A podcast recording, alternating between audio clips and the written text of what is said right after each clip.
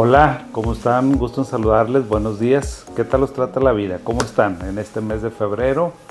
Febrero loco y marzo otro poco. Ya han visto cómo está el clima. Bueno, para la otra, para la gente que nos hace el favor de escucharnos fuera de Nuevo León, en México, en Estados Unidos, en Sudamérica, en Europa, porque nos escuchan de todos lados. Gracias.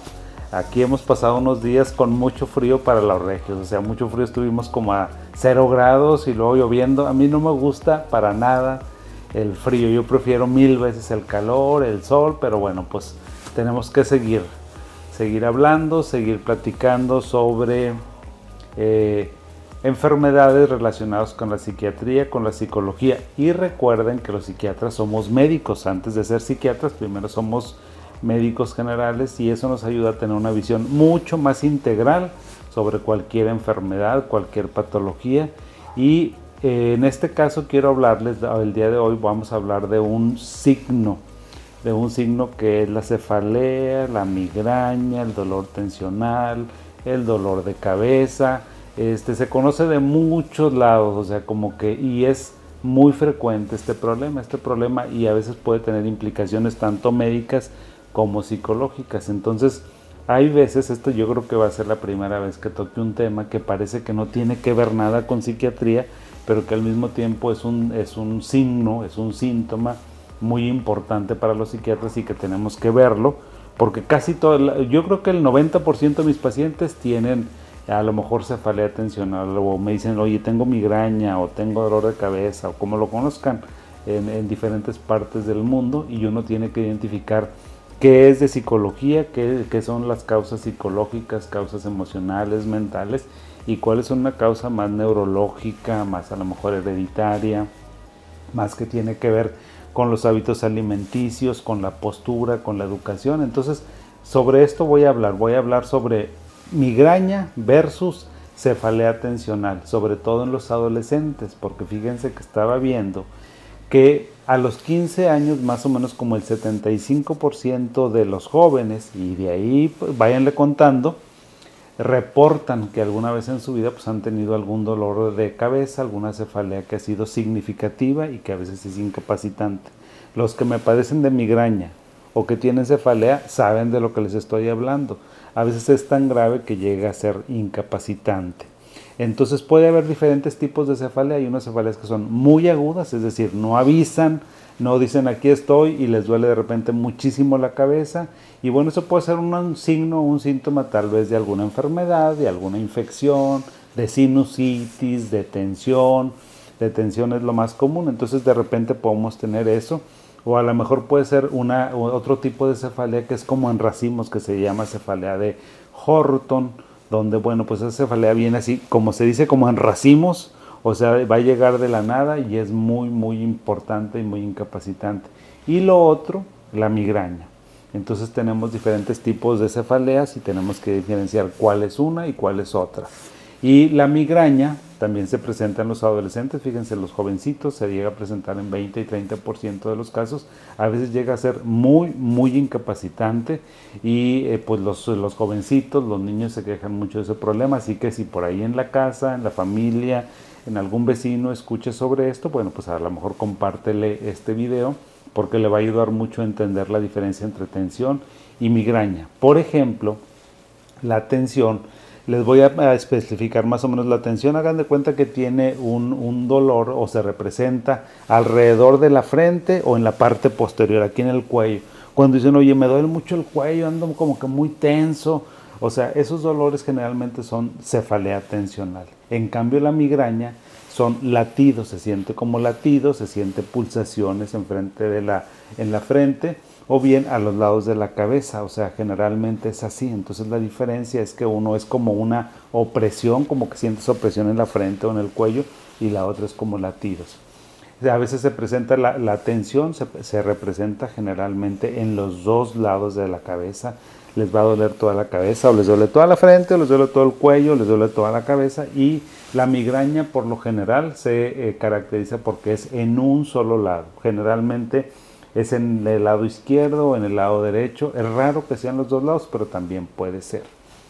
¿Qué áreas están involucradas? Por ejemplo, en la cefalea tensional, pues vamos a identificar mucho los músculos del cuello. Cuando andas bien tenso, ¿verdad? Que traes los músculos duros desde el cuello, desde donde se insertan los músculos aquí en la parte posterior de la cabeza, te puede llegar a lo mejor hasta la cintura porque es mucho el dolor. Entonces los músculos se sienten duros, se sienten tensos. A veces, oye, traigo bolas acá en el cuello, pues es por cefalea tensional, fíjate. En ocasiones también es en los hombros, a veces también es la mandíbula. De hecho, muchos pacientes me vienen a consultar porque dicen, oye, en la noche mira cómo tengo los dientes porque ya se me acabaron los dientes, porque los rechino mucho, los aprieto mucho. O sabes qué, en la mañana que me levanto, me levanto con un dolor espantoso en la mandíbula y dice, y no sé por qué. Ya fui con el otorrino, ya fui con el dentista y me dice, pues como que no tengo nada, pues lo que tienes es mucha tensión que no te has dado cuenta, porque a veces la tensión se manifiesta en síntomas somáticos que no nos damos cuenta. Entonces a veces me llegan así o me llegan con los dientes todos desgastados o me los manda a lo mejor el dentista porque ya le puso guardas y como quiera la rompe o algo así de tan fuerte que se representa esta situación. Eh, entonces ahí es donde se pueden estar los dolores, ¿verdad? Y por ejemplo, ¿cómo se manifiesta la migraña? Bueno, la migraña es completamente diferente. Se puede afectar el habla. A veces cuando tienen, las personas que tienen migrañas no pueden hablar o no quieren hablar.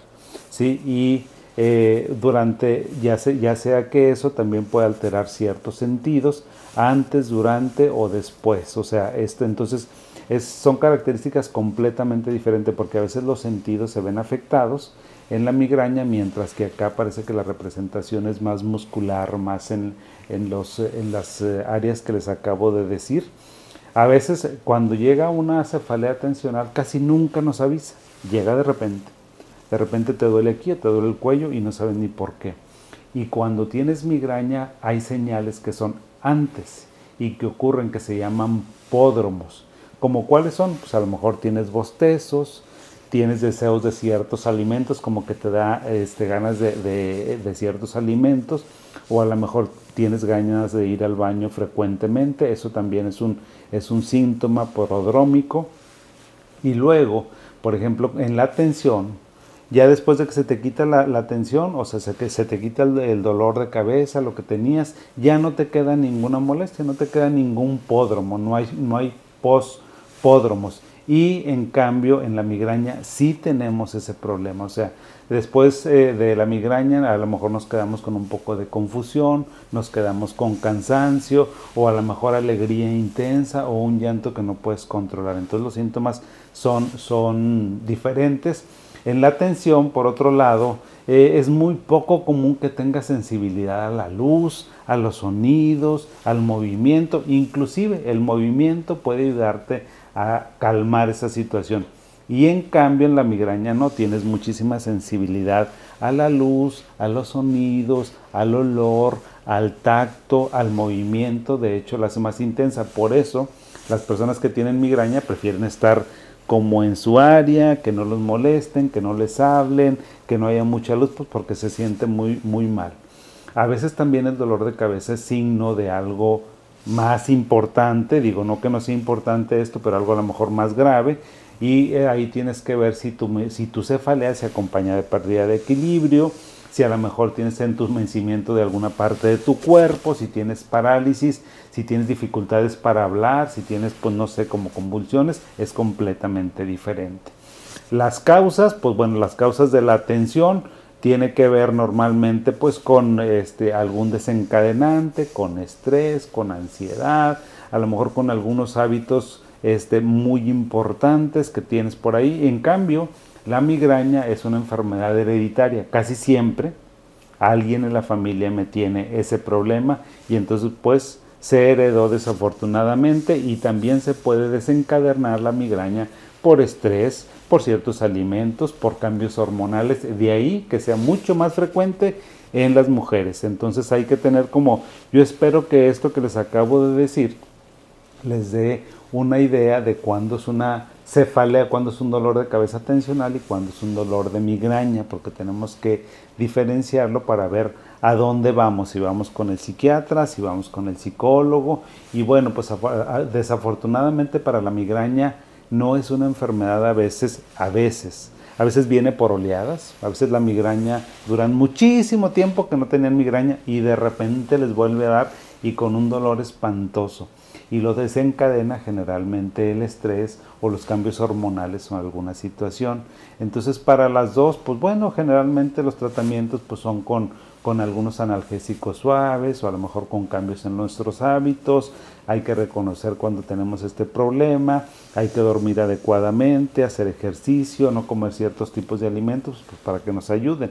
Ya cuando tenemos un problema más importante de migraña, pues a lo mejor podemos dar algo como ibuprofeno, paracetamol, o triptanos. Generalmente eh, los triptanos son los que se utilizan para la migraña y como les decía, pues este padecimiento de migraña a veces es una situación muy complicada. Entonces, si tienes por ahí alguna, alguna persona, algún jovencito que tiene migraña y quieres a lo mejor que lo evaluemos con todo gusto, me contactas, lo evaluamos, lo valoramos porque estamos trabajando en colaboración con unos neurólogos para ver este tipo de problema porque nos interesa mucho estudiar ahorita la migraña, sobre todo en los adolescentes porque hemos visto el impacto tan importante que tiene para ellos en la calidad de vida, porque a veces no pueden ni siquiera estudiar. Entonces, pues eso es bastante común, bastante complicado y vamos a ver, o sea, estamos tratando de brindar la mejor estrategia, ya sea terapéutica, ya sea que la persona lo autogestione, porque generalmente la cefalea atencional y la migraña en algunas circunstancias es autogestivo. ¿Qué quiere decir? Pues que tienes que saber qué te lo desencadena y qué no para que tú mismo te protejas sobre las enfermedades. O sea, no es como que todo el tiempo vayas a estar tomando medicamentos o cosas así, porque no se trata de eso la vida, se trata de que uno sea autogestivo. Y les digo, pues hay diferentes como estrategias, hay que ver dónde nos ponemos primero. Lo que yo recomiendo siempre es que identifiques con esto que te dije si tienes una cefalea tensional o si tienes una migraña y luego que la empieces a estudiar es muy importante que ahora la persona revise lo que le está pasando, que busque información, no en fuentes que no sean fidedignas, de que sea de algún profesor, algún doctor, métanse a ver su currículum, a ver cómo está la persona que está hablando y que ustedes consumen la información, porque pues ahorita ya sabemos que hay información de todos sabores y de todos colores, una cierta y otra no. Entonces vamos a buscar información fidedigna sobre cefalea atencional, sobre migraña, cuáles son los tratamientos que se recomienda hacer. Y bueno, te decía, si tienes alguna situación, alguna duda, alguna pregunta, ya sabes que están siempre en nuestras redes sociales, que están apareciendo, ¿verdad? Que se pueden comunicar con nosotros pues, por la vía que ustedes quieran. Por el TikTok, por Instagram, por Facebook, por... Eh, por donde quieran, por WhatsApp o nuestra página. Afortunadamente ahorita tenemos todas nuestras redes que cállate la boca y de cualquier manera me van a llegar los mensajes para que sigamos en colaboración y una participación mucho más activa. No me resta más que agradecerles, gracias por su participación. Espero que este tema les guste, que lo compartan y pues que sigan por ahí este, con, colaborando y creciendo nuestra comunidad. Muchas gracias, les mando un abrazo, que tengan bonito miércoles y hasta la siguiente. Adiós.